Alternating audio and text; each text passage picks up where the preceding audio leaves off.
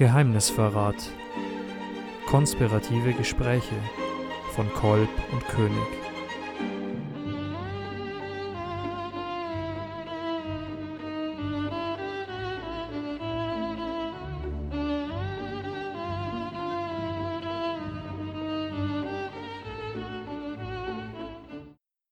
Geheimnisverrat 4.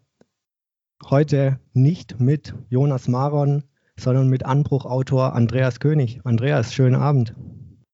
Ja, guten Abend, Arne. Freut mich, hier sein zu dürfen und in diese ja, großen, äh, wenn, um nicht zu sagen gewaltigen Fußstapfen zu treten. Aber ähm, ich bin guter Dinge, äh, das Erbe anzunehmen. Ja, um hier vielleicht die Verwirrung ein wenig aufzulösen. Ähm, sowohl darum, warum die Podcasts in solch merkwürdigen Abständen erscheinen ähm, und was ist mit Jonas Maron. Ähm, äh, Jonas ist zum Schluss gekommen, dass dieses Podcast-Format äh, doch nicht das Ideale für ihn ist und äh, dass seine Stärken im Wer redet ist nicht tot Podcast besser aufgehoben sind. Aber das äh, Anbruch-Autorenverzeichnis ist ja bekanntermaßen ein Kompendium intelligenter Leute. Äh, und insofern führt das dann nicht dazu, dass dieser Podcast hier eingestellt wird, ähm, sondern nach einer gewissen Verzögerung ähm, sollen jetzt zumindest mit Andreas König als Gesprächspartner wieder monatlich Folgen erscheinen. Ja, Andreas, äh, dass jetzt Jonas mit seiner Vorliebe für ähm, äh, für zeitlosen Tiefsinn nicht da ist, wollen wir mal nutzen, um gleich hemmungslos in die Gegenwart einzutauchen. Ähm, wir leben ja seit etwas mehr als einem Jahr in einer doch markant anderen Zeit oder vielleicht sagt man auch besser Phase, um ein geringeres Wort zu verwenden, äh, als vorher. Ähm, würdest du sagen, wir leben momentan in einer Phase der Unfreiheit? Ja, also zunächst mal, was den zeitlosen Tiefsinn angeht, ich glaube, da kommen wir heute noch hin. Aber jetzt fangen wir mal in medias res an, da wo wir momentan alle stehen. Und ich glaube, das gilt wahrscheinlich für, auch für jeden, der zuhört, aber auf jeden Fall für die Mehrheit der Menschen in Deutschland und wahrscheinlich auf der ganzen Welt. Ähm, ich glaube, wir fühlen uns momentan so unfrei wie schon seit langem nicht mehr.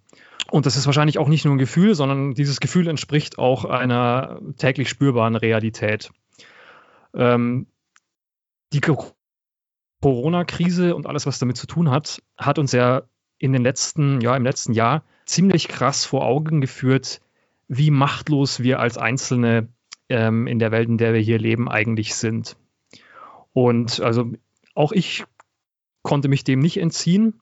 Und ich glaube, so geht es ja, den allermeisten, selbst wenn man sich vielleicht irgendwie vorher gedacht hat, mh, hm, Politik, da stehe ich vielleicht schon drüber, oder so das ganze Tagesgeschäft, äh, was alles so passiert da draußen in der Welt, ähm, dem kann ich mich ganz gut entziehen. Mh, hm, diese Krise hat ja jetzt doch irgendwie jeden erwischt, weil es jeder in seinem Alltagsleben zu spüren bekommt. Und ähm, natürlich stellt diese Situation auch irgendwie wieder ja so ganz grundlegende Fragen, äh, wie man eigentlich leben will, äh, was ein gutes Leben ausmacht. Und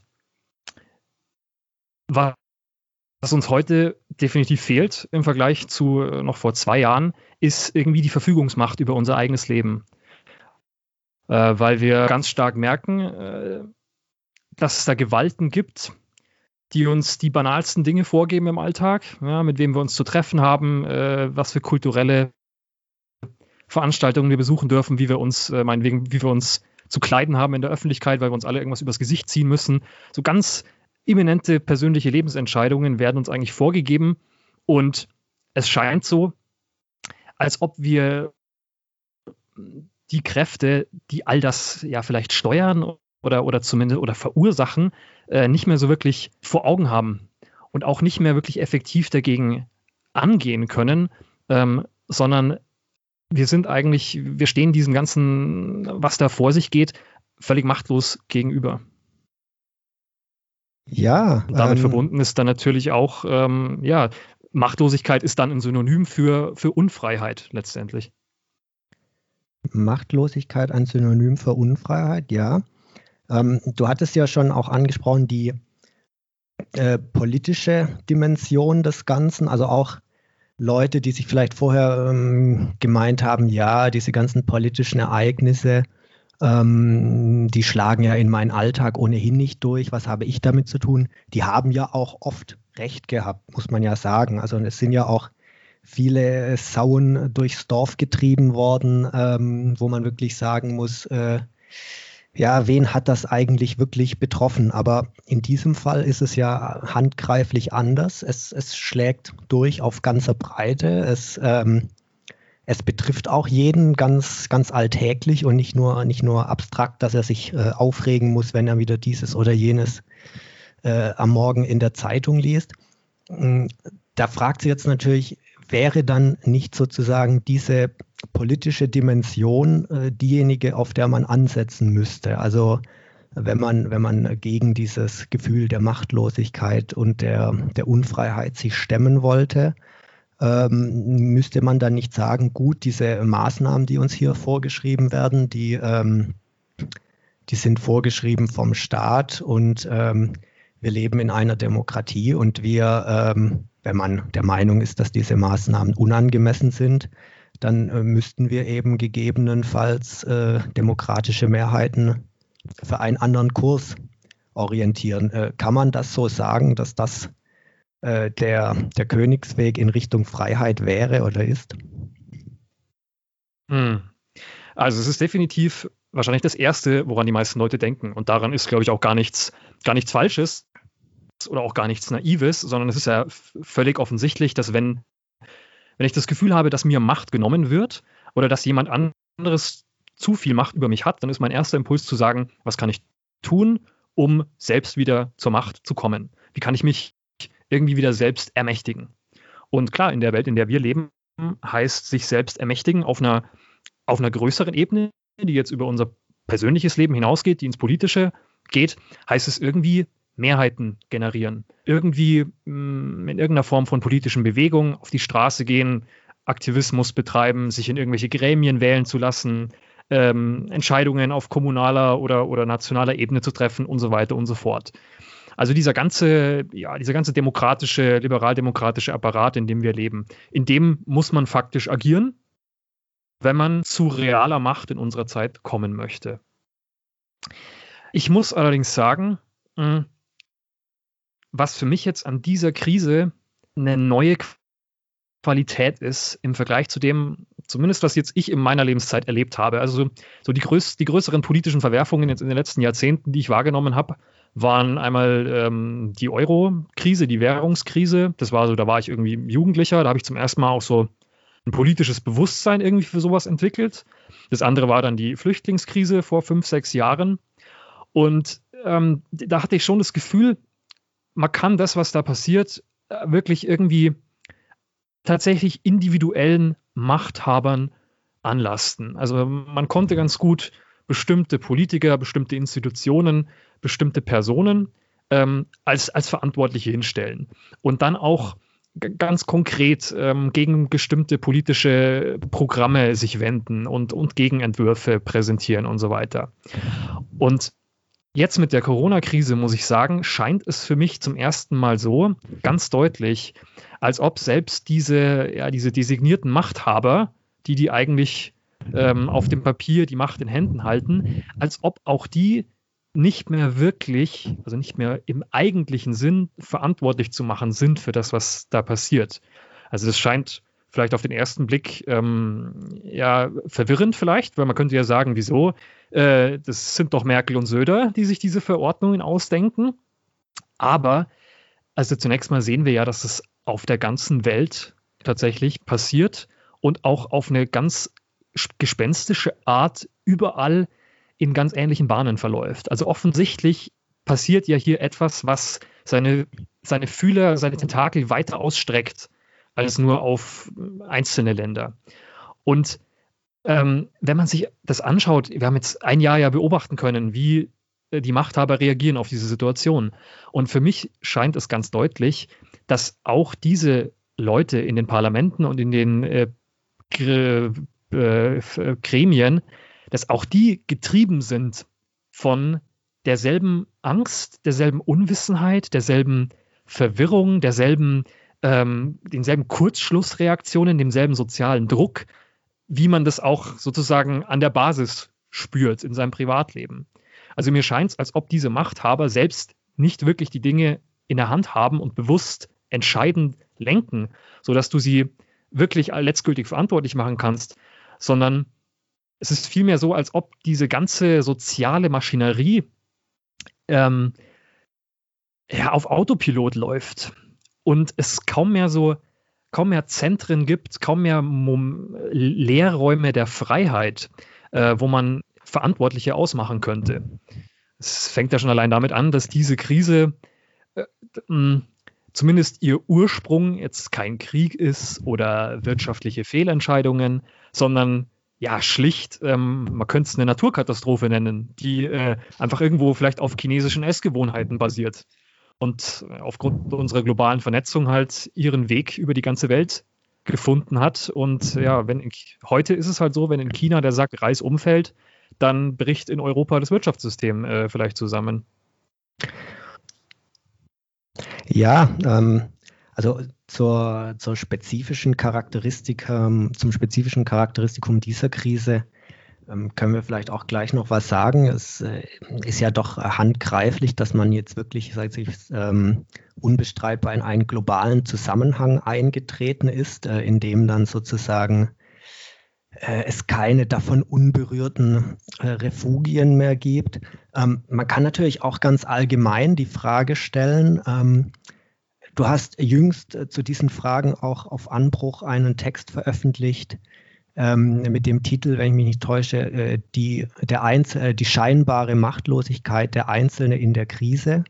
Ähm, mhm. Da stellen sich ja zwei Fragen. Ähm, einmal natürlich ähm, äh, die nach dem scheinbar, äh, wenn wir ja momentan doch dekretieren, dass es sich ähm, um eine Phase der Unfreiheit handelt und aber andererseits auch der Einzelne, denn das hatten wir ja gerade ähm, festgestellt, es sind ja alle betroffen und unfrei ist aber der Einzelne. Und es fragt sich ja, ob nicht ähm, darin schon sozusagen ein, ein Charakteristikum der, äh, der modernen demokratischen äh, Massengesellschaft irgendwie auch abgebildet ist, dass äh, der Einzelne, wenn er von seiner politischen Macht Gebrauch machen will, letztendlich immer auf Kollektive, auf Mehrheiten verwiesen ist.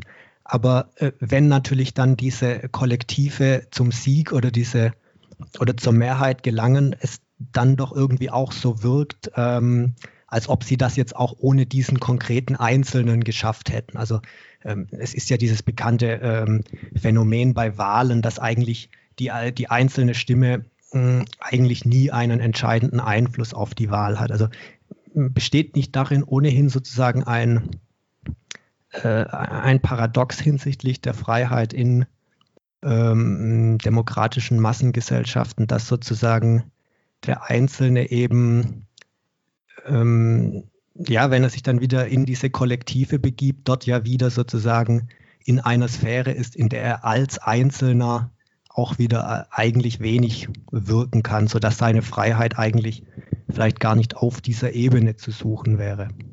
Mhm. Ja, also da sprichst du was an, das, das sehe ich ganz ähnlich. Also es stimmt, es ist erstmal vielleicht paradox, dass man sagt, ähm, in unserer Massendemokratie liegt zumindest auf dem Papier, äh, ist der Souverän immer noch das Individuum, ne, der Bürger, der Einzelne. Aber es ist ja faktisch so, dass in der Massengesellschaft der Einzelne mit seiner individuellen Entscheidung praktisch nichts reißen kann, weil er faktisch keine Macht hat, weil er eingebunden ist in ein, in ein Gesamtsystem, was man sich, also für mich, mir, mich, mir drängt sich da immer wieder das Bild der Technik auf und der Maschine.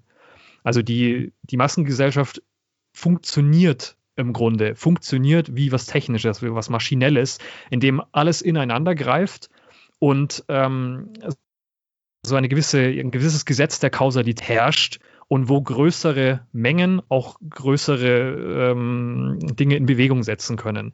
Also das einzelne Zahnrad ähm, kann man auch rausnehmen und die Maschine äh, läuft weiter. Ähm,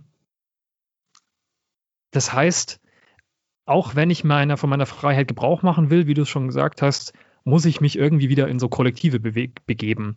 Und es ist natürlich immer so, in dem Moment, wo ich wieder mit einer größeren Gruppe an Menschen zusammenarbeite, aber vor allem, wo ich Einfluss nehmen muss auf eine größere Gruppe Menschen, komme ich wieder in diese Gesetze der Menge und der Masse hinein.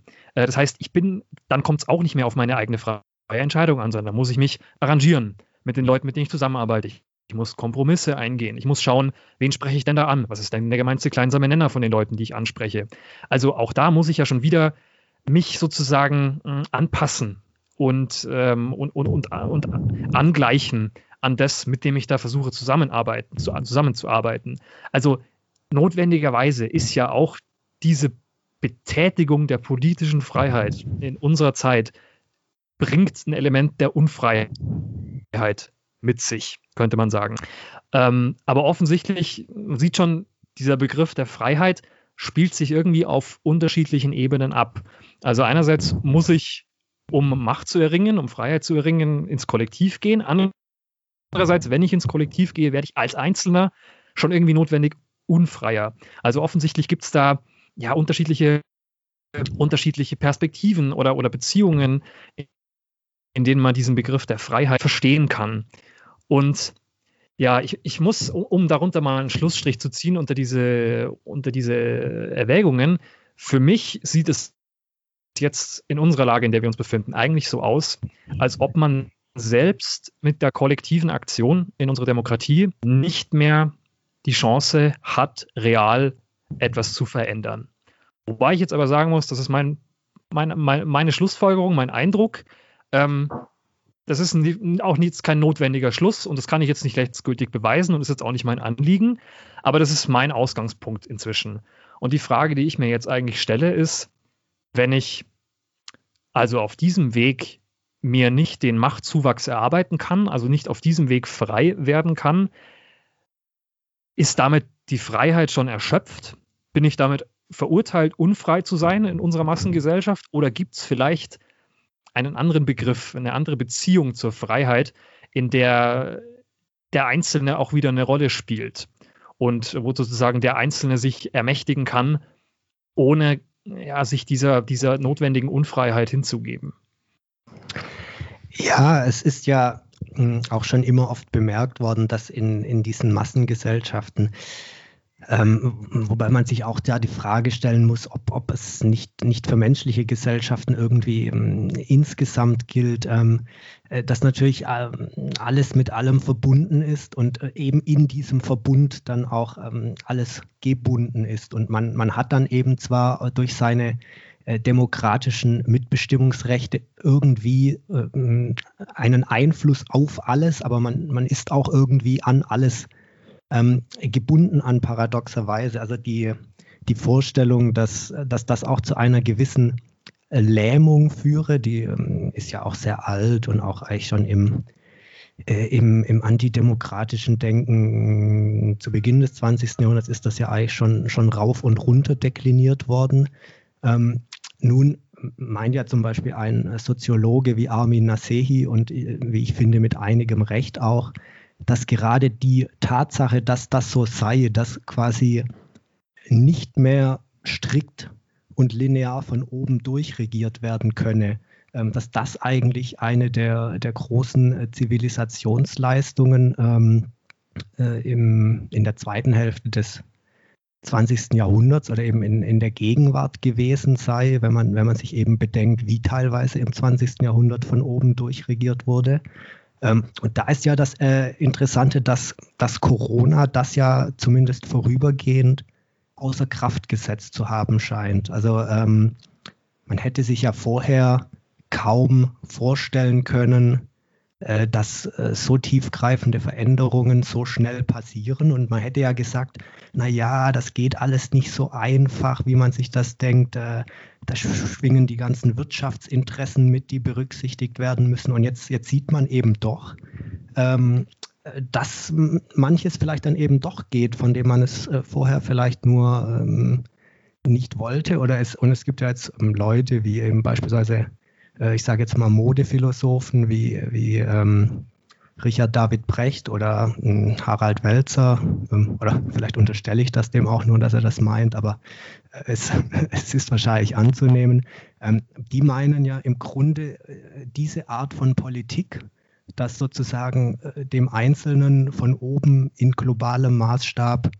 mit wissenschaftlicher Autorität gesagt wird, was er zu tun und zu lassen hat, dass das im Grunde der Politikstil ist, den man äh, im 21. Jahrhundert mit äh, seinen globalen Problemen wie dem Klimawandel und, und anderen, ähm, dass das im Grunde der Weg ist, den man wird einschlagen müssen. Also es würde mich nicht wundern, wenn das der Weg ist, der uns bevorsteht. Also ob das jetzt äh, ähm, etwas Gutes ist, das mag ich, wage ich jetzt mal stark zu bezweifeln. Ich glaube auch nicht, ehrlich gesagt nicht, dass das eine besonders zu rühmende zivilisatorische Leistung ist, dass wir jetzt in dieser Phase angekommen sind. Also insofern würde ich vielleicht dem Herrn Nasehi widersprechen. Ähm, ich glaube aber ehrlich gesagt auch. Naja, der, der Herr hm. Nasehi, also der Nasehi, der würde ja die Gegenthese zu Brecht und Wälzer vertreten. Also, ja, aber ich glaube, ich glaube, das ist gar, also ich, ich glaube, die sind gar nicht, das sind gar nicht so sehr Gegenpositionen, sondern und also ich glaube, der Brecht, äh, jetzt mal als, als Figur hergenommen, auch diese Leute unterliegen einem gewissen Irrtum, weil ich nicht denke, dass wir es hier wirklich mit einem bewussten von oben durchregieren zu tun haben, wie ich es im Grunde gerade geschildert habe. Ich, ich glaube nicht, dass man, also es ist nicht so, als ob wir hier ähm, Diktatoren als Machthaber haben die sich mit einem besonderen Machtanspruch aufgeschwungen haben und jetzt irgendwie ihre Vision vom, vom, von der richtigen Gesellschaft durchdrücken, sondern die Leute, die da in den Entscheidungspositionen sitzen, wer da sitzt, ist, glaube ich, mittlerweile relativ egal. Und ich glaube, es ist auch egal, wen man dahin setzt. Die Ergebnisse werden relativ ähnlich ausschauen, weil die Gewalten, die diese Menschen treiben, schon längst auf einer anderen Ebene stattfinden und äh, sozusagen auch die, die Dynamiken, die unser ganzes Gesellschaftsgefüge am Laufen halten und, und durchdringen, ähm, die kann ich nicht mehr diesen einzelnen Machthabern sozusagen anlasten, ähm, sondern die lassen sich nicht mehr so wirklich auf Individuen fixieren, sondern das ist, äh, die Technik spielt dabei eine gewaltige Rolle. Und deswegen spielt auch der, der technische Experte, der Wissenschaftler so eine große Rolle, weil der sozusagen, äh, also ich glaube, mit einigem Recht können, kann man sagen, äh, sind die Naturwissenschaftler die Priester der modernen Wissenschaftsgläubigkeit und sozusagen die Interpreten äh, der allmächtigen, ähm, formlosen Natur. Ähm, und, und deren Wort ist viel mehr Gesetz inzwischen als irgendwelche Machtfantasien von Diktatoren und Machthabern. Äh, ja, ja, ähm, muss man nicht angesichts äh, dem äh, Grad an Durchdringung, den äh, technische Zusammenhänge und auch ähm, letztlich ja nur noch naturwissenschaftlich ähm, beschreibbare Vorgänge wie eben äh, der Klimawandel, die, die Umweltzerstörung, die Ressourcenknappheit, ähm, Pandemien etc., ähm, muss man dieser Entwicklung auf einer gewissen Ebene nicht auch, also gerade jetzt in dem Aspekt, ähm, äh, was du ja als, als Technikgläubigkeit bezeichnet hast, was ja, was ja tendenziell kritisch klingt, ähm, muss man dem nicht auch eine gewisse Berechtigung einräumen? Also ich persönlich würde jetzt zum Beispiel von mir sagen, ähm, dass ich mich nicht imstande sehe oder, oder kompetent fühle, jetzt ähm, zu beurteilen, was für Maßnahmen in einem äh, Pandemiefall getroffen werden müssen oder auch ähm, ja, der Klimawandel. Also wenn äh, 98 Prozent aller Klimawissenschaftler sagen, ähm, äh, dass das so kommt, dann gehe ich tendenziell davon aus, dass es wahrscheinlicher ist, dass die 98 Prozent recht haben als die zwei anderen. Ähm, aber äh, persönlich nachprüfen kann ich es ja nicht. Und ähm, da fragt sich dann natürlich schon, in welcher Art und Weise, äh, wenn das die wesentlichen Fragen unserer Zeit sind, kann denn da ähm, der demokratische Souverän überhaupt noch sinnvoll das selbst gestalten? Ja, also ich, ich glaube, diese Sachen, das ist nun mal, das ist ein Verhängniszusammenhang. Also diese, diese Fragen, die da jetzt durch die Techniker geklärt werden sollen. Das sind ja Fragen, die nur entstanden sind durch die Technik. Also ich brauche ja keinen Klimawandel lösen, wenn ich ihn nicht erst durch die industrielle Zivilisation auslöse. Ich brauche nicht die globale Pandemie durch Technik lösen, wenn ich sie nicht vorher durch eine globalisierte Vernetzung auslöse. Und natürlich ist es so, wenn die Technik diese Potenziale entfesselt, dann ist die Technik auch die einfachste und die offensichtlichste scheinbare Lösung für diese Probleme, ähm, für diese Einzelprobleme. Aber der ganze Zusammenhang wird dadurch ja nicht aufgelöst. Und also nur so viel dazu. Es kann, schon, es kann durchaus sein, dass in unserer Welt Probleme entstehen, die man erstmal auf den ersten Blick vielleicht nur durch technisches Fachwissen angehen kann. Das ist aber definitiv also aus meiner Sicht, äh, das ist vielleicht eine Notwendigkeit, aber trotzdem nichts Gutes. Nur mal um das zu sagen. Und ähm, aber was du natürlich jetzt äh, zum Schluss gesagt hast, ja, stimmt wohl. Also zumindest stellt sich für mich so dar.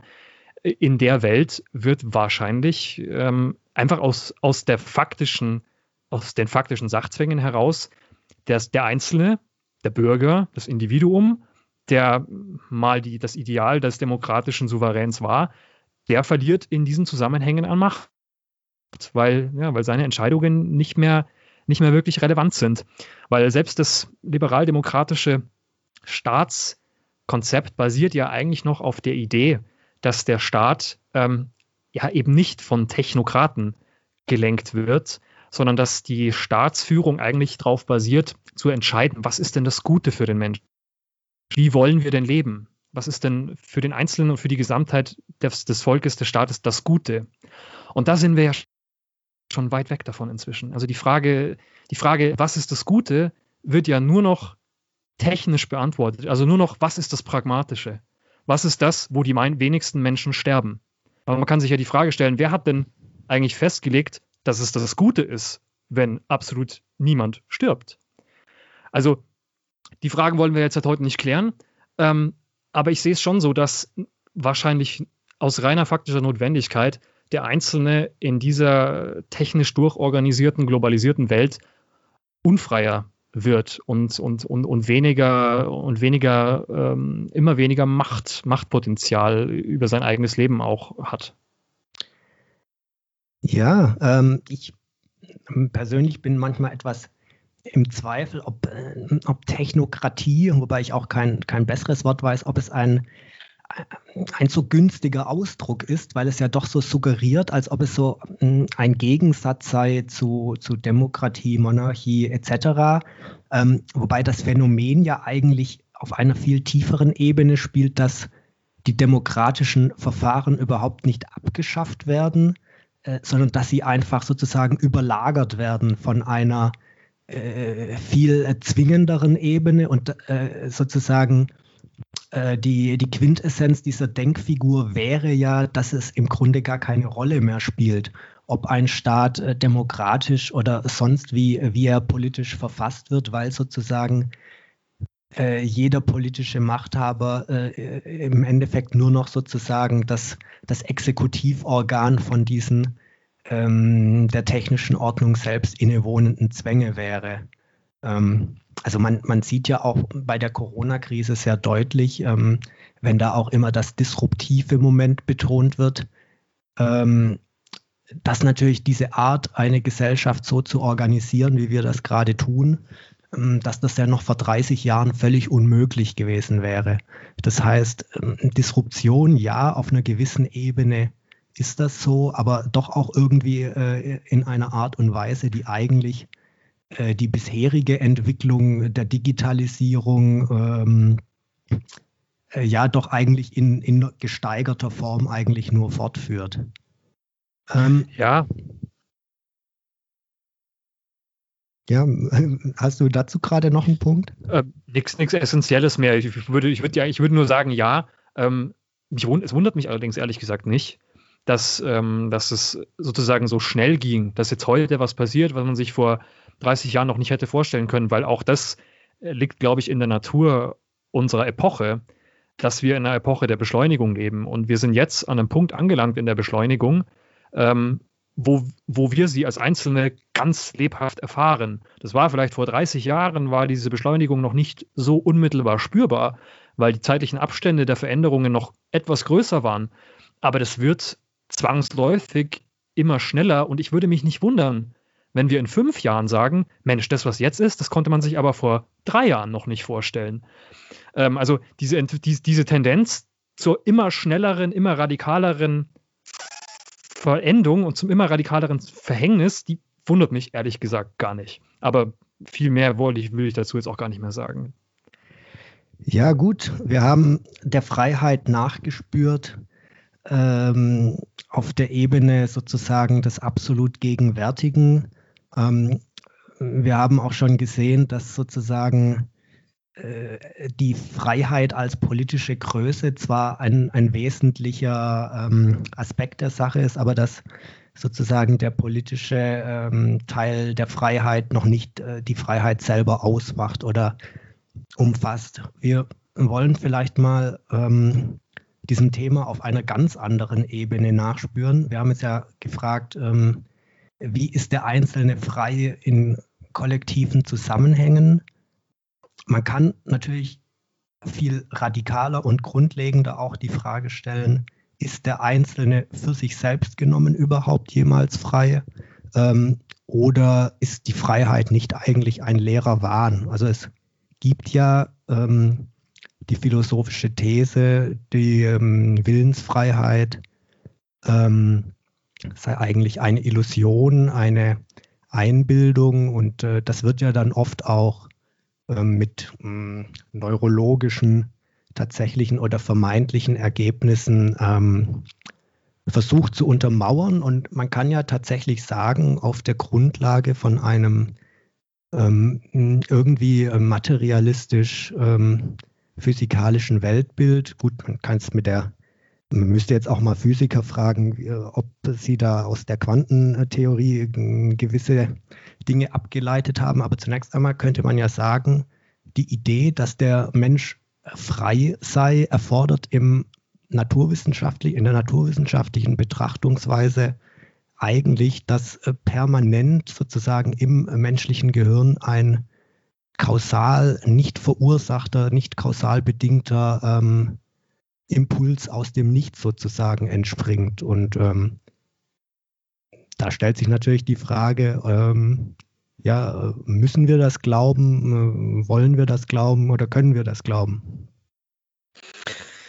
Ja, da sprechen wir jetzt natürlich ähm, eine Frage an, die seit Jahrtausenden die Denker beschäftigt und für die es bis jetzt keine endgültige Lösung gibt. Und ich glaube, ich kann so viel sagen, wir werden jetzt auch in unserem Gespräch nicht die letztgültige Lösung für dieses Problem finden.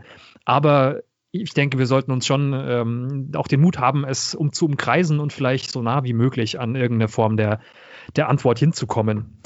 Ähm, ja, du hast, du hast die naturwissenschaftliche These angesprochen. Hm, ich würde noch mal kurz einen Schritt zurückgehen, weil was ich ganz interessant finde, ist, man hat, wir haben jetzt einerseits oh, heute diese, diese, diesen radikalen Determinismus, der ja vor allem durch die, so wie mir, wie mir das scheint, durch die Neurowissenschaft irgendwie mal wieder ein bisschen Schwung gekriegt hat, weil man jetzt wieder irgendwie so eine, eine Beobachtungsweise gefunden hat, wo man meint, jetzt sind wir der Sache sozusagen auf die Schliche gekommen. Jetzt haben wir, ähm, jetzt können wir beschreiben, wie der Mensch eigentlich funktioniert und haben, können endlich diese Illusion der Freiheit ablegen. Aber das Schizophrene und Paradoxe an unserer Epoche ist ja, dass irgendwie so zwei extreme Auffassungen von der Freiheit koexistieren können. Also wir haben einerseits diese naturwissenschaftliche Perspektive der völligen Determiniertheit, also Freiheit als Illusion, als Taschenspielertrick des Lebens. Äh, letztendlich sind wir einfach gesagt alle nur äh, sowas, sowas wie komplexe Computer oder Maschinen und die Sachen laufen halt kausal ab, wie sie ablaufen, aber da ist niemand, der, der da freie, bewusste Entscheidungen trifft oder sowas.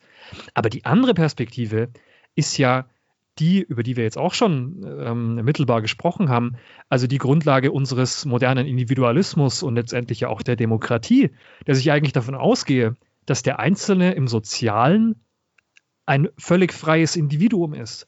Und was ja auch völlig extremistische Blüten treibt in unserer Zeit. Ähm, das muss ich auch niemandem erklären jetzt von den Zuhörern wahrscheinlich. Jeder weiß, was ich meine. Ähm, wenn das Individuum heute so frei ist, dass es sich sein Geschlecht frei wählen kann, ja, oder auf allen anderen Ebenen seine Identität völlig frei und von einem Moment zum nächsten äh, neu bestimmen kann.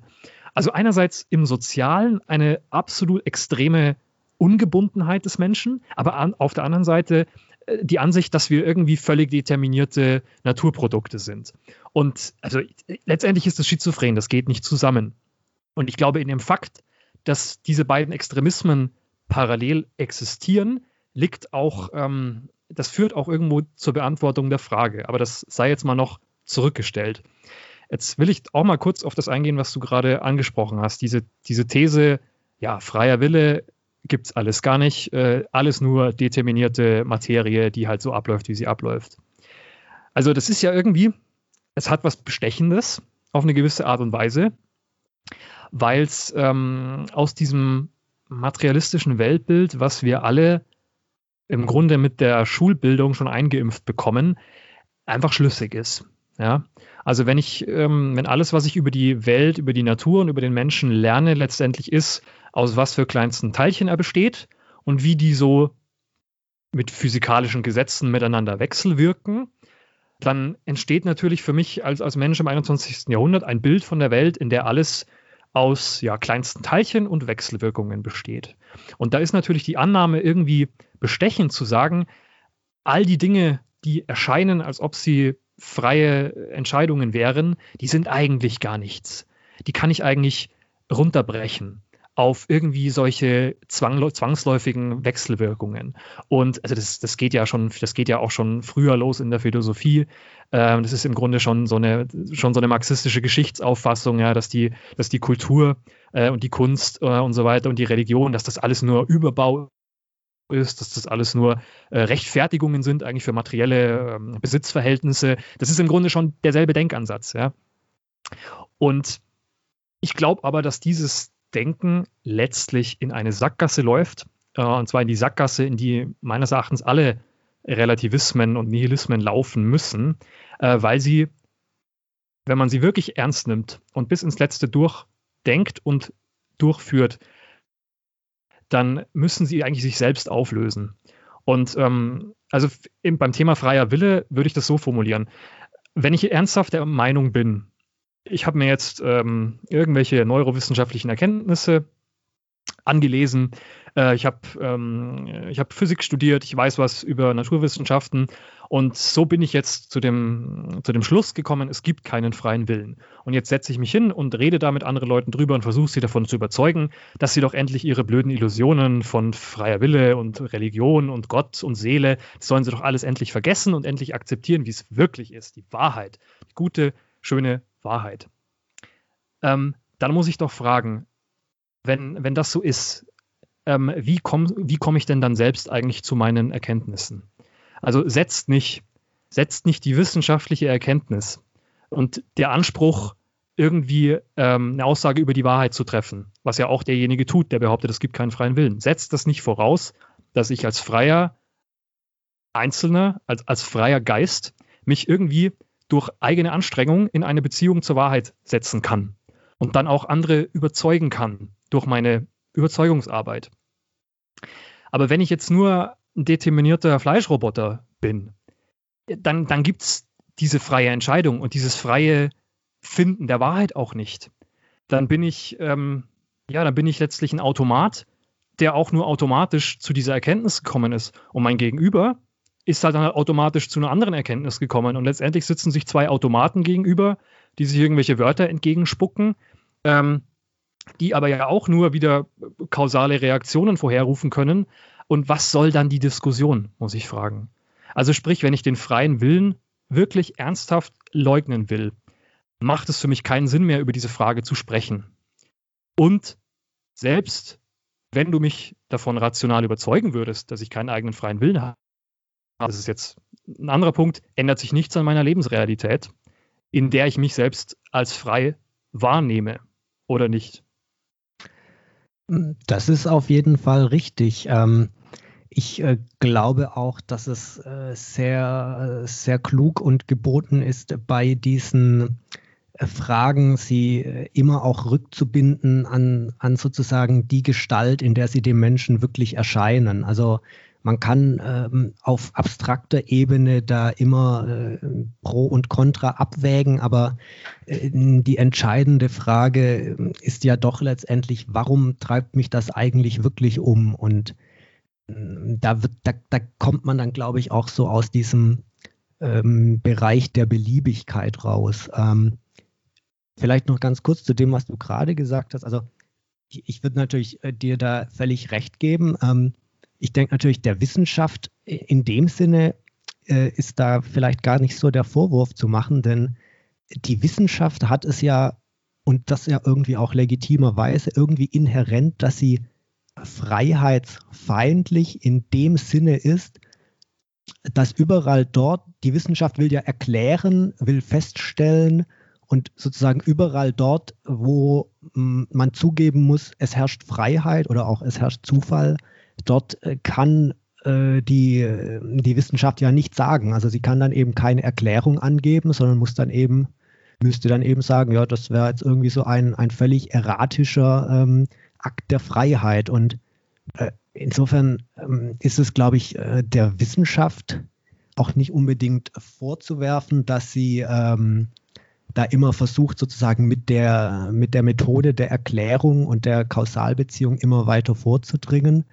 Ähm, nur glaube ich eben schon daran, dass es da so eine Art innersten Kern gibt, äh, von dem sie immer abprallen wird. Und es sind vielleicht manchmal gar nicht so die Wissenschaftler selber, die äh, glauben, dass aus ihren Theorien dann immer folgt, ähm, dass jetzt nun die menschliche Freiheit widerlegt sei oder ähnliches, sondern ich glaube, es sind eher äh, die Laien vielleicht, die ähm, äh, diese wissenschaftlichen Theorien hören und so halb verstehen und, und daraus dann gleich äh, ganz kühne und äh, gewagte Schlussfolgerungen ziehen, ähm, zu denen sich die Wissenschaftler vielleicht gar nicht verleiten lassen würden. Ähm, was ja. ja. auch interessant ist, äh, dass du diese Parallele machst, diesen, diesen handgreiflichen Gegensatz zwischen dieser äh, individualistischen äh, Ideologie, muss man ja mittlerweile fast sagen, ähm, die ja auch dieses paradoxe Moment hat, dass sozusagen äh, der, der äh, Individualismus, der sicher äh, ursprünglich äh, etwas Positives und der, der abendländischen Kultur, die abendländische Kultur auch tragendes ist, dass der ja selber zu so einer Art Kollektivideologie geworden ist. Ähm, paradoxerweise und sozusagen der, ja. Der Gegenthese, ähm, äh, dass der Mensch sich eigentlich selbst für determiniert hält. Also zum Beispiel der äh, israelische Historiker äh, Harari, um hier gleich den nächsten Modephilosophen zu zitieren. Also Heute äh, entpuppe ich mich wirklich als seichter Luftikus. Ähm, Jonas wäre entsetzt, was aus dem Podcast geworden ist, aber äh, der schreibt ja in seinen, in seinen Büchern zum, ja, der, der schreibt ja in seinen Büchern dazu über die Zukunft, also 21 Lektionen für das 21. Jahrhundert und Homo Deus, wo er dann also meint, dass mit Transhumanismus wird es da Übermenschen geben und, und naja gut, ich fürchte ja immer, es, es wird viel langweiliger, aber hm, er schreibt auch, ja, die Algorithmen und so, die haben eigentlich bewiesen, dass es keinen freien Willen gibt und äh, möglicherweise wird deshalb die liberale Demokratie zugrunde gehen, weil sie sozusagen auf dieser Illusion aufgebaut ist. Und ähm, da stellen sich genau diese zwei Fragen. Ähm, einerseits, warum schreibt er dann in seinem Vorwort, dass sein Buch dazu beitragen soll, die richtigen Entscheidungen zu treffen? Ähm, ist ja sehr obskur und es stellt sich natürlich wirklich auch die Frage, ähm, ändert sich sozusagen durch diese theoretische Ansicht irgendwas in der alltäglichen Selbstwahrnehmung der Menschen? Ähm, und äh, da sind wir sozusagen wieder an diesem Ausgangspunkt, ähm, wo jetzt mein äh, etwas längerer Beitrag hier doch angesetzt hat. Ich glaube ja, dass, ähm, dass alle, das ist jetzt, sage ich mal, auch eine Art Prämisse des Denkens, die die selber nicht unmittelbar bewiesen werden kann, aber mir doch sehr plausibel scheint. Ähm, ich glaube ja, dass ähm, alle, äh, alle unmittelbaren Wahrnehmungen des Menschen irgendwie auf Tatsächliches verweisen.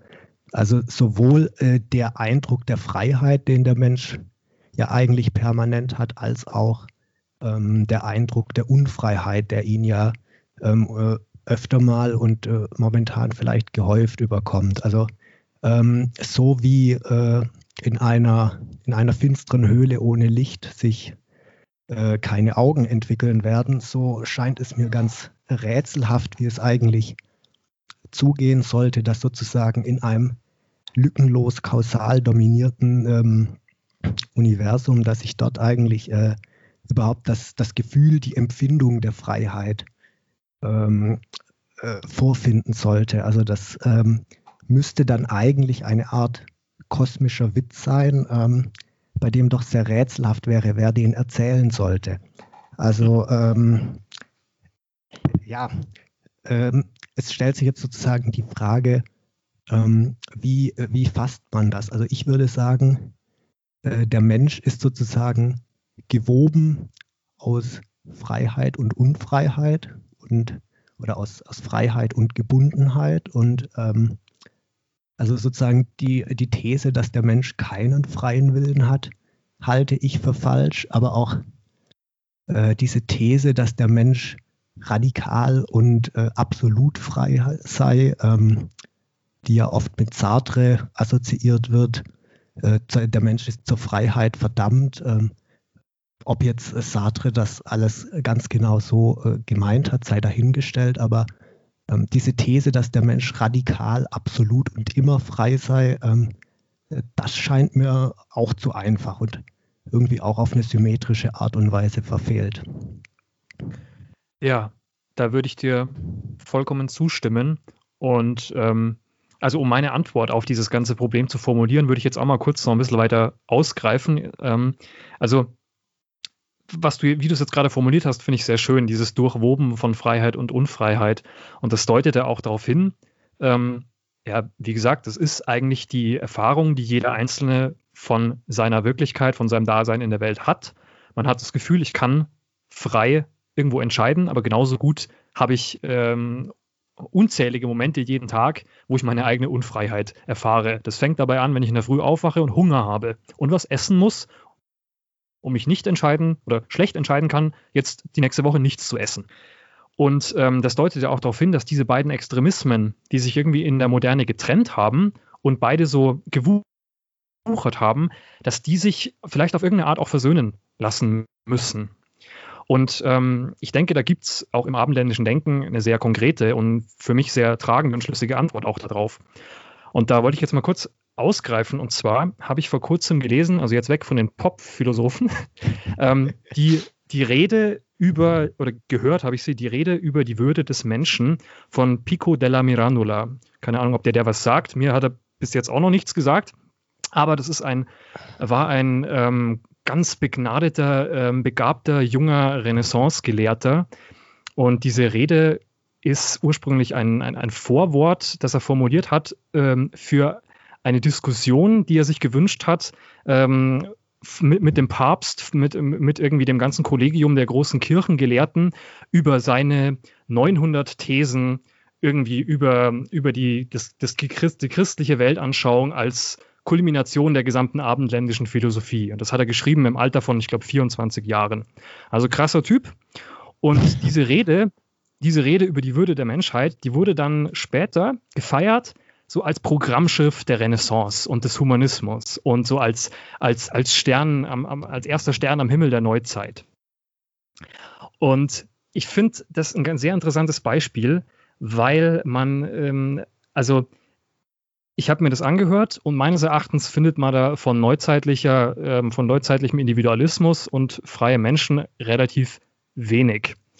Ähm, und zwar es ist schon so, ähm, Pico beschreibt da die, die Würde des Menschen als seinen freien Willen. Aber für ihn heißt Freiheit, dass der Mensch sozusagen ähm, das einzige Wesen ist, was Gott so geschaffen hat, dass es an der ganzen Schöpfung teilnehmen. Und das versteht er also so, dass der Mensch in sich die Potenziale hat aus der gesamten Schöpfung. Also er und, und er kann sozusagen alle Formen annehmen, wenn er sich auf sie richtet. Das heißt, er kann, also er ist in einem der ähm, denselben Wachstums- und Verfallsentscheidungen äh, unterworfen ist wie meinetwegen eine Pflanze. Also wenn er möchte, kann der Mensch auch ein Pflanzenleben führen. Er hat, er ist voller ähm, Triebe, Emotionen ähm, und, und aufwallender. Selbst bis Mineralische kann er runtergehen bei Pico. Das habe ich jetzt nie, gar nicht im Kopf, aber okay. ähm, ja, wo war ich? Genau, bei den, bei den, den Emotionen. Trieben. Genau, also sprich, ähm, ich kann auch ein Leben führen im Grunde wie ein Tier. Ich kann mich auch von meinen, von meinen Emotionen und, und, und meinen Trieben äh, mitreißen lassen. Ähm, ich kann aber auch, ähm, wenn ich mich des, meines Geistes bediene als Mensch äh, und philosophiere, bis in den Rang der Engel aufsteigen. Und sogar noch darüber hinaus habe ich in mir irgendwie einen Funken, der mich unmittelbar verbindet mit der Ah, das war, das war so ein schönes Zitat mit der, mit der dunklen Stille des Vaters, also eine unmittelbare Verbindung auch zu Gott. So, und die Freiheit des Menschen liegt jetzt in dieser Vertikdynamik, also die Teilhabe an allen Ebenen der Schöpfung ähm, und die unmittelbare Verbindung zu Gott. Und da muss ich schon sagen, das hat jetzt für mich mit Aufklärung und mit ähm, modernem Individualismus doch relativ wenig zu tun, ähm, sondern es ist ja noch, noch sehr stark verankert in einem traditionellen Menschenbild, wie es auch bei uns im Abendland ähm, seit, seit der Antike dominierend war und dann erst, erst nach Pico, erst irgendwo in den, spät in den Jahrhunderten nach ihm verloren gegangen ist. Und meines Erachtens liegt in dieser vertikalen Dynamik der menschlichen Seele die für mich schlüssigste Antwort auf dieses Dilemma zwischen Unfreiheit und Freiheit.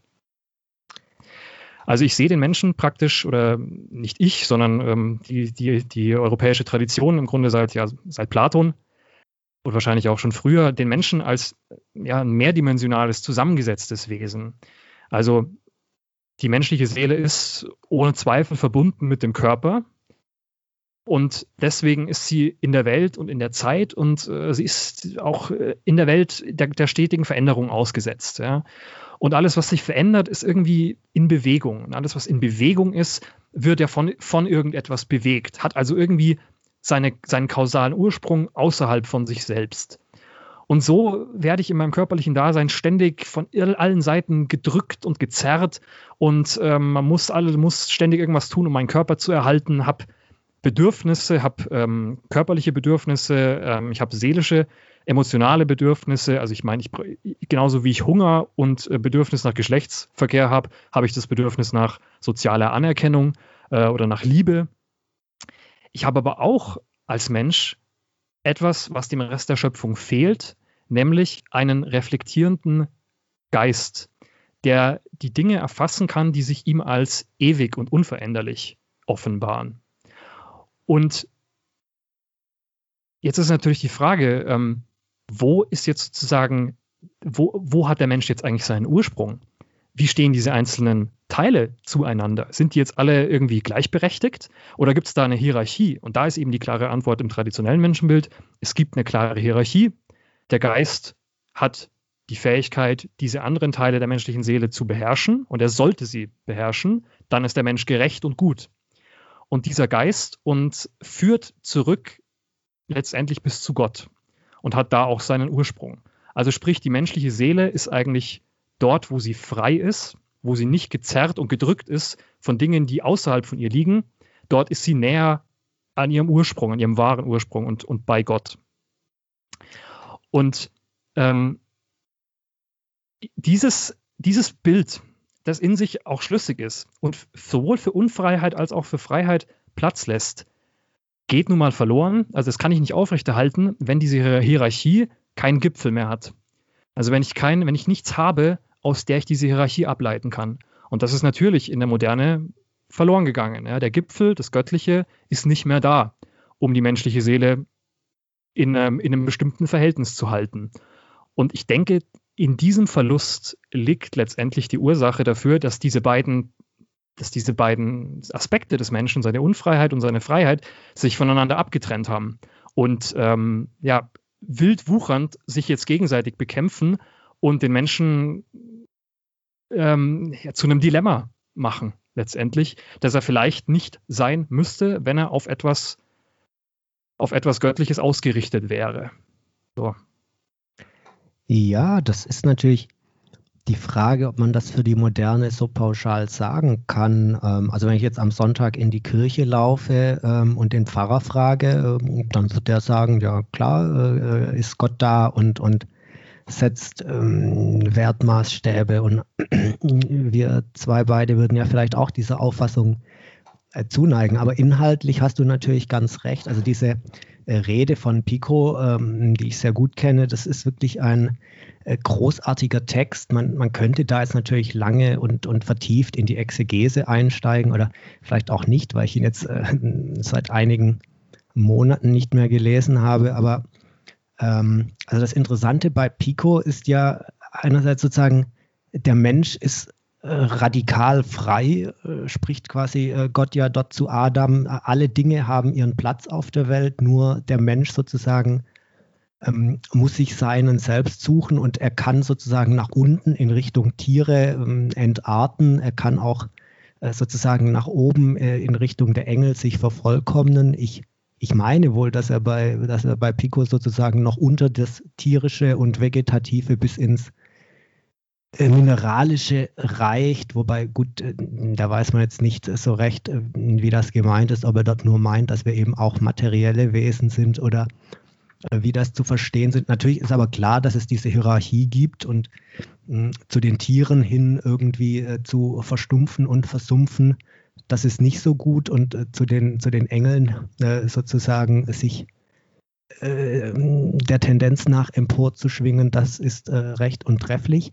Hm, wenn man das jetzt nochmal auf so eine Art ähm, Metaebene sozusagen auf die Freiheit selber bezieht, so scheint ja, dass sozusagen mit dieser Hierarchie, wo es zunächst mal so scheint, als ob der Mensch sich dort nur frei seinen Platz wählen kann, auch wieder verschiedene Freiheitsgrade verbunden sind. Also es ist doch, ähm, scheint ja unmittelbar einleuchtend, dass sozusagen der Mensch, der sich dort nach oben orientiert, ähm, dass der eigentlich seine Freiheitsspielräume eher erweitert ähm, gegen jetzt der Mensch, der sozusagen ins Tierische, ins Vegetative und ins, ins Materielle hinabsteigt, seine Freiheitsspielräume eher äh, einschränkt. Und äh, das wäre sozusagen eigentlich auch was, was ich glaube, ähm, was sozusagen diese Art und Weise beschreibt, wie der Mensch aus Freiheit und Unfreiheit gewoben ist. Also natürlich, dass der Mensch auch unfrei ist in dem Sinne sozusagen,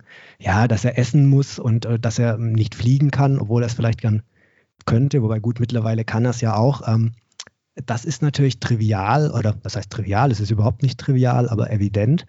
Ähm, aber ich glaube, er ist das auch in dem Sinne, ähm, wie es sein vermeintlich äh, ihm frei erscheinendes Reich der Psyche ist. Also wenn ich natürlich immer nur äh, den, den äh, Sinnesgenüssen folge und ähm, ähm, ja, mich da immer mehr, sage ich mal, äh, in eine bestimmte Richtung konditioniere, ähm, wird durch meine freie Entscheidung, meine freie Entscheidungsspielraum immer kleiner.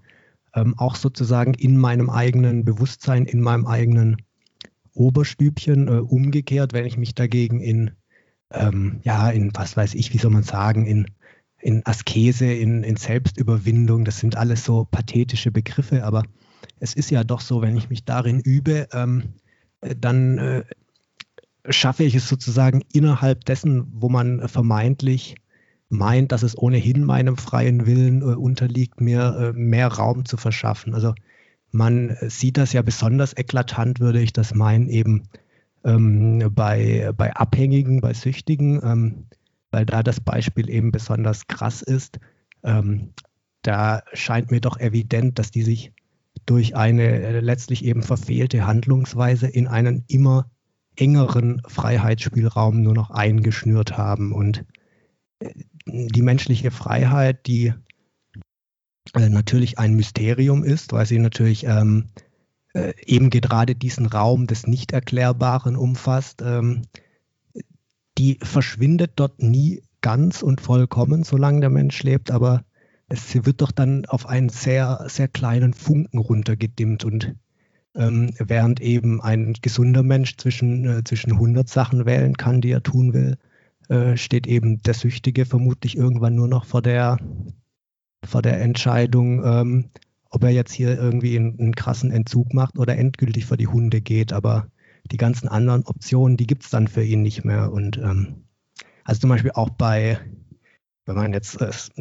das Böse ist, sage ich mal, heute nicht unser Thema, aber es scheint mir doch auch sehr eng damit zusammenzuhängen. Also wenn man sich zum Beispiel Verbrechen anschaut, ähm, der Verbrecher wird ja auch in der, in der Kriminalliteratur oder so ein, immer ein wenig verklärt, irgendwie so mit der, mit der Freiheit assoziiert, weil natürlich ähm, aus der Sicht äh, desjenigen, der sich an die Regeln hält, derjenige, der die Regeln bricht, immer ähm, spannend ist und frei erscheint. Aber wenn man, wenn man sich die Fälle tatsächlich mal anschaut, dann ähm, scheinen diese Taten ja dann doch eher, was natürlich auch sehr pauschal gesagt ist, äh, unter einem extremen Zwang der Unfreiheit ge, ähm, geschehen zu sein. Also wenn man beispielsweise mhm. an, an Familiendramen denkt, wo, wo ja die, die Fassungslosigkeit ähm, oft darin besteht, dass dann jemand, äh, der vermeintlich sozusagen bis dahin in seinem Leben alles richtig gemacht hat oder eben bis dahin total gesetzestreu war, auf einmal äh, seine Familie auslöscht oder so, ähm, wo ich nicht glauben kann, dass der sozusagen bis dahin alles richtig gemacht hat und dann auf einmal aus dem Nichts sozusagen äh, das, äh, das Böse sozusagen sich ereignet, sondern ich würde das eben schon so sehen, dass ich glaube, dass, dass das ein permanentes Kontinuum ist, ähm, in dem man eben durch fortgesetzt falsches Handeln ähm, seinen Freiheitsspielraum immer weiter einengt, bis man irgendwann ähm, buchstäblich keinen Ausweg mehr sieht und dann irgendwann vor einem Richter steht und ähm, dort solche Sachen sagt, wie dass man eben wie unter Zwang gehandelt habe oder äh, wie als ob man den Befehlen fremder Stimme gefolgt sei. Also eigentlich ein, ein Zustand äh, totaler Unfreiheit letztendlich, der dort ähm, geschildert wird, wo man jetzt natürlich auch immer fragen kann, ähm, ja, gut, sind das dann vielleicht auch Ausflüchte, aber es, es scheint doch ähm, der subjektiven Wahrnehmung dieser Leute dann tendenziell ähm, zu entsprechen, dass eigentlich ähm, das moralisch Schlechte, äh, wenn man sozusagen auf Picos Hierarchie zurückweist, ähm, äh, dann immer eigentlich auch mit der, mit der Selbstaufhebung der Freiheit einherzugehen scheint. Das finde ich, das sind sehr, sehr schöne, sehr gute Beispiele. Also der Drogensüchtige, der völlig, äh, völlig beherrscht ist durch die Substanz, die sein ganzes Wesen bestimmt. Und auch natürlich der, der, sagen, nennen wir ihn mal den Verbrecher, also derjenigen, der Unrecht begeht. Also unsere, unsere Rechtssysteme sind ja nicht zufällig so, wie sie sind, sondern sie bestrafen oft Handlungen, die zum Nachteil anderer gehen, bewegt durch die Begierden des Einzelnen. Und also ich habe durch meine, ähm, kann ich jetzt so viel sagen, durch meine juristische Ausbildung auch ein bisschen Kontakt gehabt mit unserer so gängigen Strafrechtspraxis und was du, was du sagst, stimmt vollkommen. Ja. Also der, der ganz überwiegende Teil der Leute, die bei uns sich vor dem Strafrichter verantworten müssen und äh, vielleicht irgendwelche Geldstrafen oder Gefängnisstrafen kassieren, sind Leute, die Handlungen begehen aus Gier, aus Unbeherrschtheit, aus Zorn, aus Neid, aus Missgunst, also aus all solchen Regungen in der Seele, die, ähm, die, das weiß jeder, die man beherrschen kann. Also jeder, jeder weiß das, jeder, das ist für jeden evident, dass man grundsätzlich die Möglichkeit hat, sich dieser Dinge zu erwehren.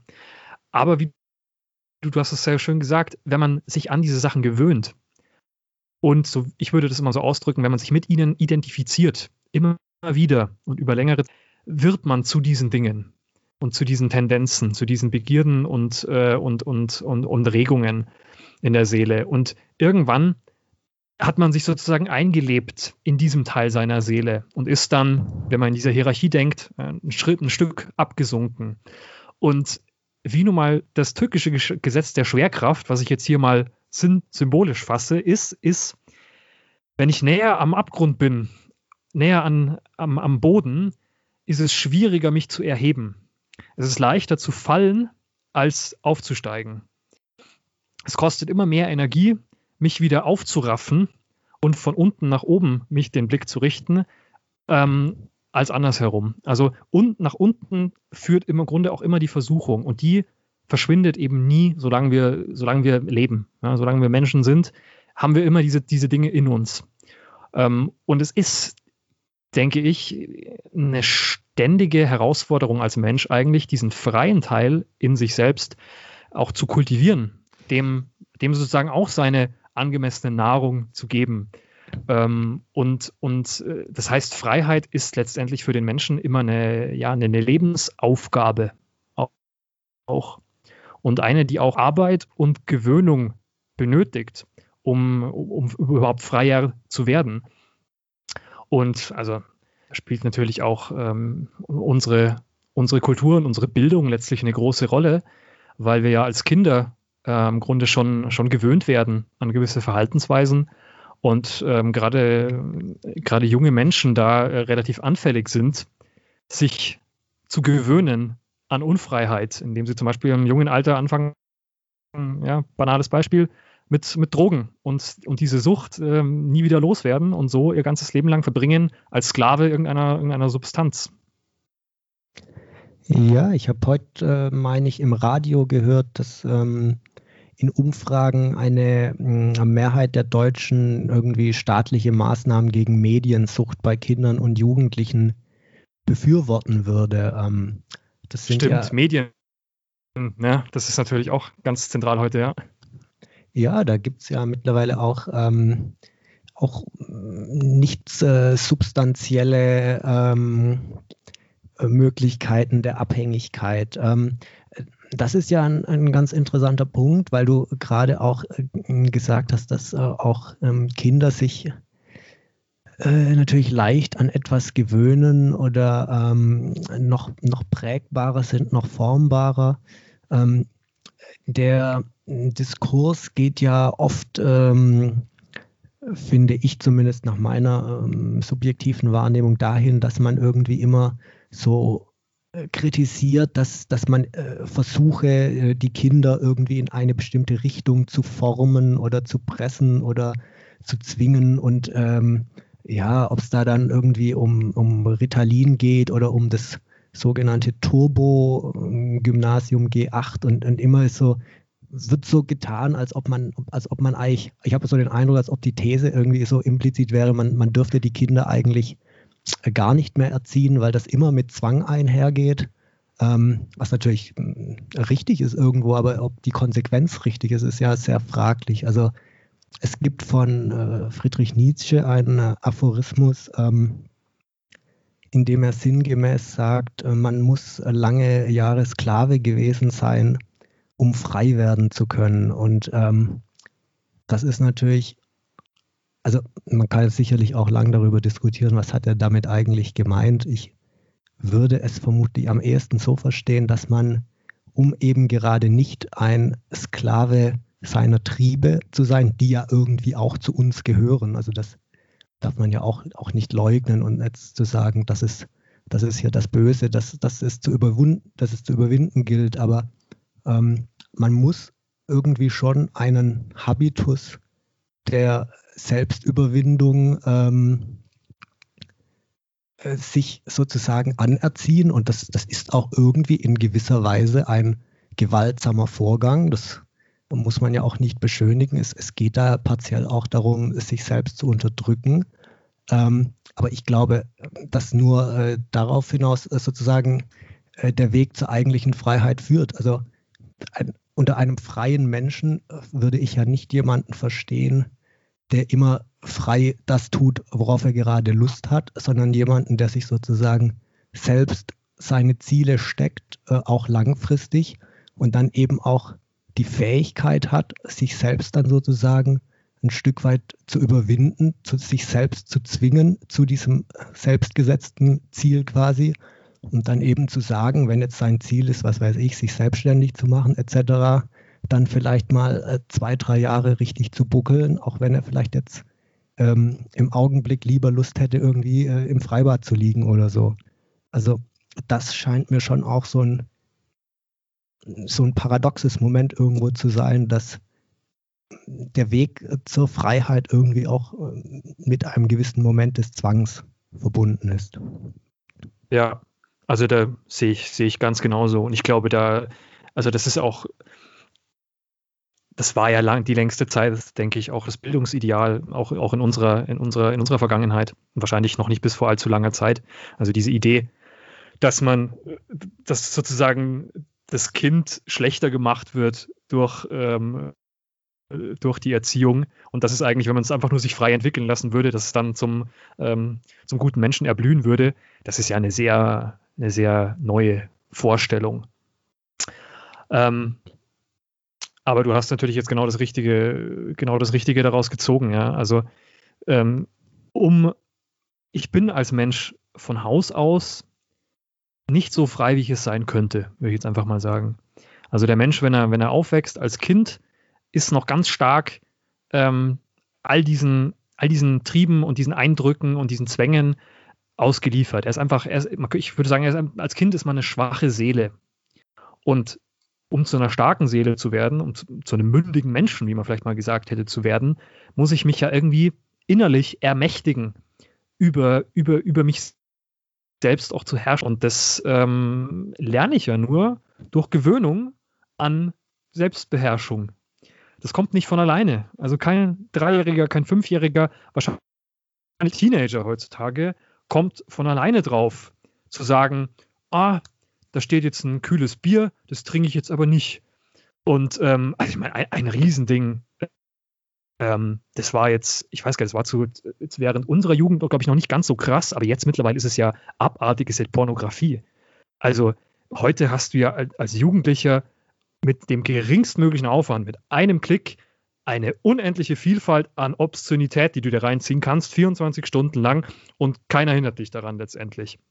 Und also das ist ja, das ist ja das beste Beispiel für diese Versklavung, in die man sich da begibt, wenn man, wenn, wenn, wenn, wenn man sich diesen, man könnte jetzt sagen, diesen Freiheiten hingibt, aber da sehen wir ja genau diese, jetzt dieses Paradoxe an, an dem Begriff der Freiheit.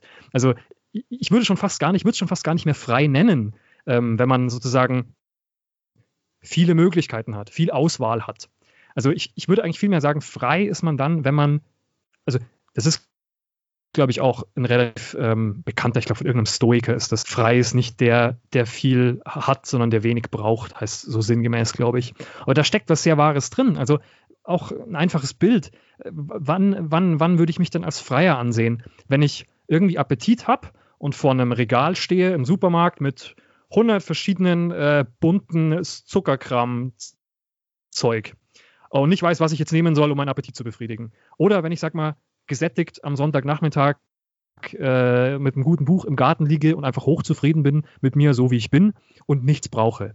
Dann bin ich doch eindeutig im letzteren Fall freier, weil ich mehr bei mir selbst bin und weil mich nichts woanders hinzieht.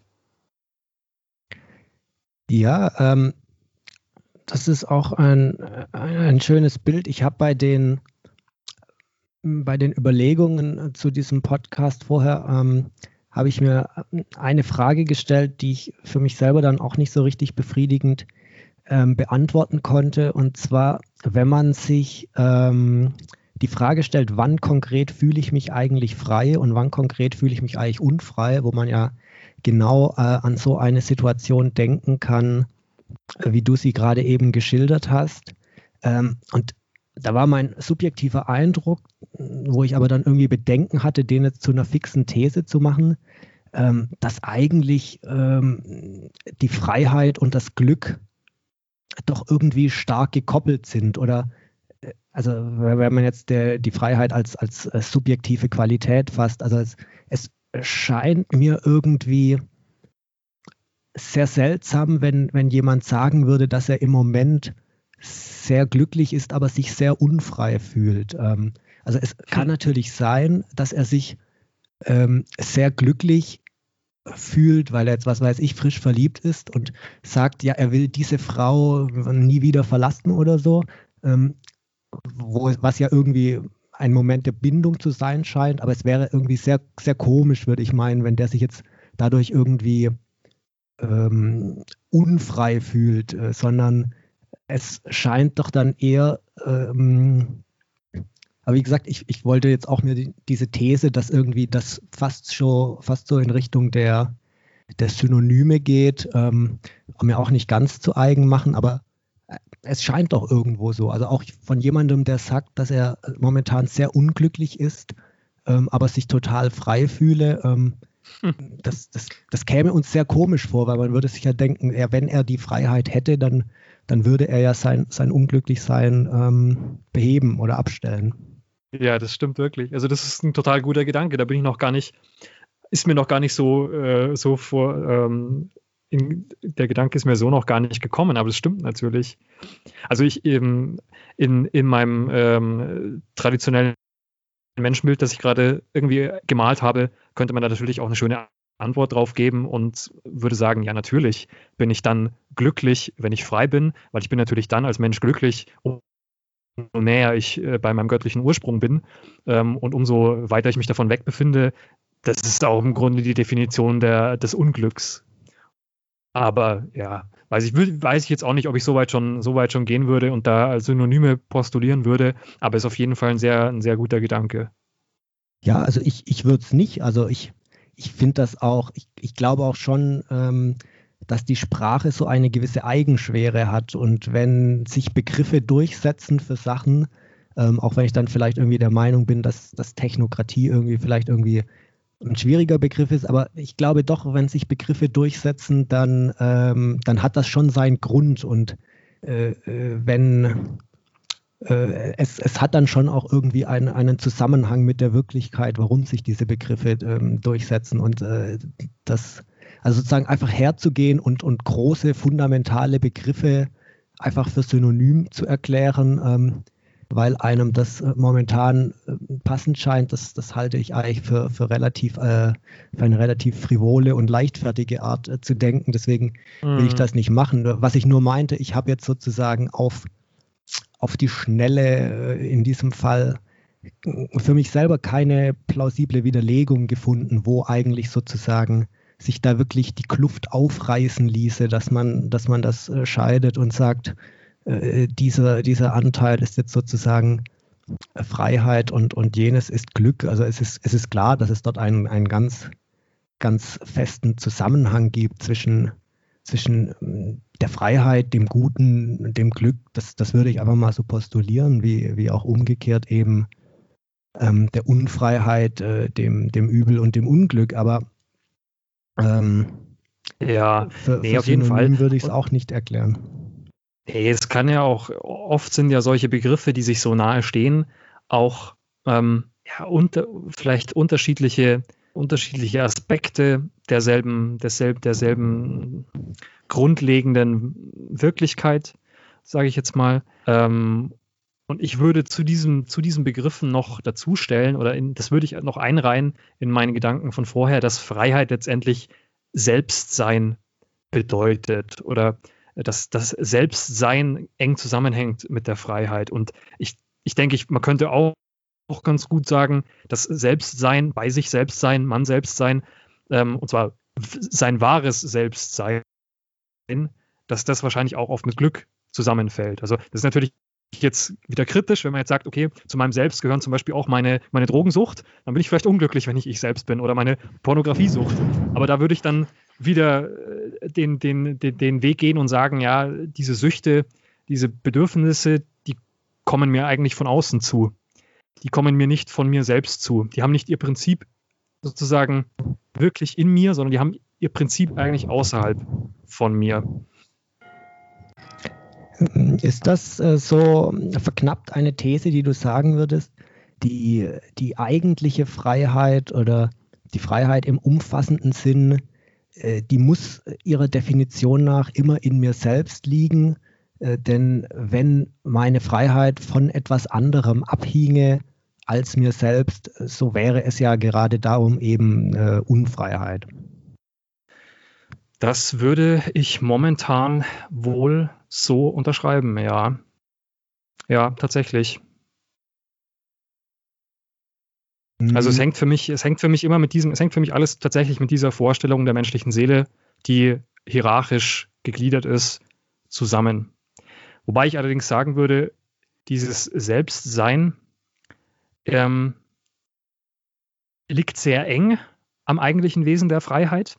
Aber letzt, ich glaube letztendlich, die Freiheit völlig ergründen lässt sich im Denken nicht bewerkstelligen, ähm, was auch der Grund ist, warum wir diese Frage nach dem freien Willen nie klären werden, weil sie keine Frage ist, die sich durch rationale Argumentationen oder durch logische Abwägungen klären lässt. Und zwar, weil ich denke, die, dass, dass die Freiheit im eigentlichsten Sinne die Voraussetzung ist dafür, dass wir überhaupt denken können, wie wir es tun. Also sozusagen, wenn ich sage, wenn ich in der Hierarchie, in der seelischen mich nach oben bewege, werde ich frei, dann ist die Freiheit als solche ja der Ausgangspunkt der Hierarchie. Aber diesen Punkt als solchen erreiche ich nicht. Ähm, denn dieser Punkt ist äh, ja in gewissermaßen paradox, weil ich im Grunde sagen müsste, dieser, dieser, oberste, dieser oberste Punkt der Hierarchie, in dem sozusagen ähm, ja, das Wesen sein Prinzip in sich vollkommen in sich selbst hat und nichts mehr außer sich, außer sich hat, das lässt sich nicht mehr vorstellen im, im menschlichen Denkvermögen. Ja? Und äh, von daher würde ich sagen, das, das, das, das führt auch zu dem zurück, was wir anfangs schon festgestellt haben, dass das Rätsel der Freiheit bleibt, bleibt letztendlich nicht ergründlich vollständig durch das menschliche Denken. Ähm, aber allein, dass wir darüber nachdenken und dass wir diese Probleme vor uns sehen, deutet darauf hin, dass es sich da um eine fundamentale Wirklichkeit handelt, die uns, die uns bedingt in unserem menschlichen Sein. Ja, das würde ich auch sagen. Also es, man hat ja in der Philosophie äh, immer wieder diesen Punkt, dass sozusagen äh, das Denken an Grenzen stoß, stößt, aber äh, vielleicht ist eben die Philosophie gar nichts anderes als sozusagen hm, das immer wieder an Grenzen stoßen lassen des Denkens. Also man findet das ja auch in, in vielen Texten, auch diese ähm, Paradoxa, die du ähm, genannt hast, wenn man ähm, Freiheit oder, oder Wahrheit ähm, äh, für falsch, also für, für kategoriell äh, ungültig erklärt, wo sich ja immer fragt, ja wie denn, also wie kann man denn sozusagen die Wahrheit für falsch erklären? Ähm, ähm also es gibt ja von mhm. äh, Wittgenstein etwa, hat im, hat im Tractatus Logico Philosophicus ja auch irgendwie ähm, versucht in einem äh, philosophischen Text äh, aus, aus lauter Sätzen natürlich äh, nachzuweisen, dass im Grunde die, die philosophischen Sätze irgendwie alle, alle unsinnig sind und ähm, also, also es gibt wohl die äh, Geschichte, dass er, als er dann in, in Oxford ähm, da irgendwie promoviert oder habilitiert dann oder irgendwie halt dort eingestellt werden musste, ähm, äh, und äh, dass ihn dann also Russell gefragt habe, ähm, ja, wie das denn angehen könne, ähm, dass also ein Text, der nur aus, äh, aus, aus unsinnigen Sätzen bestehe, seiner eigenen These nach irgendetwas beweisen könne. Und ähm, äh, Wittgenstein, der wohl irgendwie so etwas leicht Autistisches hatte, ähm, der habe ihm dann auf die Schulter geklopft und gesagt, sie werden es nie verstehen.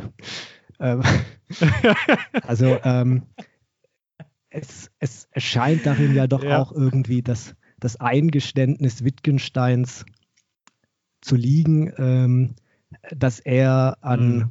an eine Grenze gestoßen war und der Vorwurf an, an Russell, wenn man es so deuten will, wäre eigentlich eher, dass er überhaupt noch, noch Gründe äh, verlangt ähm, in einem Bereich, der, mhm. ähm, der dem längst entzogen ist. Es ist halt immer die Gefahr, ich glaube, es ist immer die Gefahr, wenn man an solche Grenzen stößt im Denken, ähm, dann kann man sozusagen, dann gibt es sozusagen eine Antwort, die lautet, aha, hier ist meine Grenze und hinter der Grenze ist sozusagen das, was, was, über, was für immer über mir liegt. Oder ich sage, okay, hier ist die Grenze, hinter der Grenze ist offensichtlich nichts. Ich habe alles ergründet, ähm, nichts macht eigentlich wirklich Sinn, äh, also zerschlage ich das Ganze jetzt wieder. Also ich glaube, das ist ähm, irgendwo diese Erkenntnis der, äh, der Grenzen des menschlichen Denkens, das ist, hat auch das Potenzial zum totalen Nihilismus. Äh, das hat es zweifellos. Also ähm, es, es braucht schon auch, glaube ich, eine äh, gewisse Demut des Denkens, um nicht in beide, beide Richtungen sich zu verirren. Also nicht A zu wähnen, dass das eigene Denken sozusagen alles ergründen könne ähm, oder eben B zu sagen, außer dem, was man selber denken kann, äh, gibt es eben dann gar nichts mehr. Ähm, mhm. Oder ich weiß nicht, vielleicht waren das jetzt auch zwei äh, synonyme Sätze, das, oder zwei, zwei Sätze mit synonymem Inhalt, das könnte Wittgenstein sicher klug darlegen, ob das so sei oder nicht. Ähm, Andreas, wir haben also gesehen, äh, die Freiheit ist ein unerschöpfliches Thema, ein Mysterium auch, äh, letztlich irgendwie auch äh, göttlich, kann man äh, fast sagen. Ähm, du hast den Begriff der Schwerkraft angesprochen. Das verweist natürlich auf äh, Simone Weil, Schwerkraft und Gnade, wo sie sozusagen auch diese Gegenüberstellung macht und im Grunde auch insinuiert, dass die, die Freiheit eigentlich nur als, als Gnadengabe aus höherer Sphäre verstanden werden kann. Aber das sind natürlich dann irgendwo auch hochabstrakte äh, Überlegungen. Ähm, können wir den Hörern, den Anbruchlesern, können wir ihnen sozusagen mit dem äh, heute dargestellten auch konkret etwas an die Hand nehmen, wenn es also auch die menschliche Freiheit in gewissermaßen äh, in, im Bereich der menschlichen Freiheit selbst liegt, ähm, durch was für, für Tugenden ähm, steigen wir sozusagen empor auf äh, Picos ähm, Hierarchie äh, des Guten und der Freiheit. Hm. Ja, du hast das Stichwort schon gesagt. Also das, die Antwort auf diese Frage, wie kann ich mich denn jetzt zum freien Menschen machen? Da würde ich dieselbe Antwort geben, wie sie eben auch ähm, dieselben äh, Menschen gegeben haben, die dieses Menschenbild hatten und die ist glücklicherweise sehr, sehr praktikabel und sehr handfest. Und die Antwort ist, ein tugendhaftes Leben zu führen. Und das ist, und da sind wir jetzt wieder in unserem Ausgangspunkt, gerade in unserer heutigen ähm, Situation absolut relevant, weil wir eigentlich täglich die Chance haben, ähm, tugendhaft zu leben und unsere Tugenden zu beweisen im, im Austausch mit dieser, mit dieser verrückten Welt. Und um das Thema mal kurz anzureißen, ähm, ich verweise auf, auf, auf eine schöne Reihe von Texten, die auch gerade auf dem Blog bei uns erschienen ist, ich glaube, zwei von vier Texten gibt es schon von Daniel Zöllner, der sich mal die vier Kardinaltugenden der abendländischen Tradition vorgenommen hat und die in, in sehr schönen, kurzen, handlichen Texten vorstellt. Und von diesen vier Kardinaltugenden, Weisheit, Gerechtigkeit, Besonnenheit und Tapferkeit, möchte ich mal die letzte, die Tapferkeit rausgreifen, als was ganz Handfestes, was ähm, heute fast schon essentiell zum Überleben geworden ist. Ähm, Tapferkeit war immer die Tugend, die man, die man mit Männern und mit Kriegern in Verbindung gebracht hat. Weil Tapferkeit ist letztendlich das, was ich brauche, wenn ich gegen fremde Gewalten kämpfe. Weil es ist die Fähigkeit, trotz Angst zu handeln. Und trotz Angst und trotz Bedrohung das Richtige zu tun. Denn es wäre ein Irrtum zu glauben, dass vielleicht derjenige, der in einem, der, der in einem Krieg kämpft, derjenige, der sich einer großen Herausforderung ähm, ähm, mit einer großen Herausforderung konfrontiert sieht, dass es da Leute gäbe, die keine Angst verspüren. Ich glaube, das gibt es nicht. Die, die, Angst gehört genauso zum Menschen wie all seine anderen, äh, wie all seine anderen Lüste und Triebe und so weiter. Und die Tugend liegt nicht drin, keine Angst zu verspüren. Die Tugend liegt nicht drin, ähm, ein Radio anzumachen, den ganzen Wahnsinn, die neuesten Beschränkungen sich anzuhören und nichts dabei zu fühlen. Sondern die Tapferkeit fängt da an, wo wir diese Sachen hören, diese Angst spüren und dann aber einen Schritt von ihr zurücktreten können, um uns nicht mit der Angst identifizieren, sondern die durch Gewöhnung, durch Übung die Kraft entfalten können, die Angst Angst sein zu lassen und trotzdem das zu tun, was wir als gut und richtig erkannt haben, wenn wir hoffentlich so weise und beherrscht sind, dass wir das können. Ähm, ja. Und ich glaube, das ist was, was wir alle sehr gut heutzutage gebrauchen können, diese Möglichkeit, sich nicht von der Angst übermannen zu lassen, nicht die Angst zum Prinzip seines Handelns zu machen, sondern man selbst zu bleiben bei sich selbst zu und wieder zu einer Ruhe zurückzufinden, einer innerlichen, auch wenn von außen einem alles, alles einen packt und rüttelt und einem anschreit äh, und einem versucht, die Angst äh, in Mark und Knochen übergehen zu lassen. Ja, Andreas, ich habe jetzt während ähm, deinem letzten Beitrag hier jetzt noch äh, äh, fieberhaft nach einem Schlusswort von äh, aphoristischer Brillanz gesucht. Ich habe es leider nicht gefunden. Ich will es mir auch verkneifen, jetzt noch äh, Jordan Peterson zu zitieren, um das Quartett der Modephilosophen äh, zu vervollständigen. Wir haben Aber heute, ich glaube, hm? ich, glaub, ich habe eins, und zwar von dem genialen äh, Aphoristiker äh, Arne Kolb. Du kennst ihn vielleicht. Der hat, glaube ich, in der letzten Anbruch-Druckausgabe was geschrieben, was sinngemäß so viel hieß wie: Das Kind äh, hat über alles äh, die richtigen Ansichten, äh, es glaubt an, an Gott, den freien Willen und noch irgendwas. Und die Gültigkeit der Moral. Daran glaubt genau. das Kind auch. Genau. Andreas, wir haben über die Freiheit geredet. Wir haben gesehen, die Freiheit ist unerschöpflich.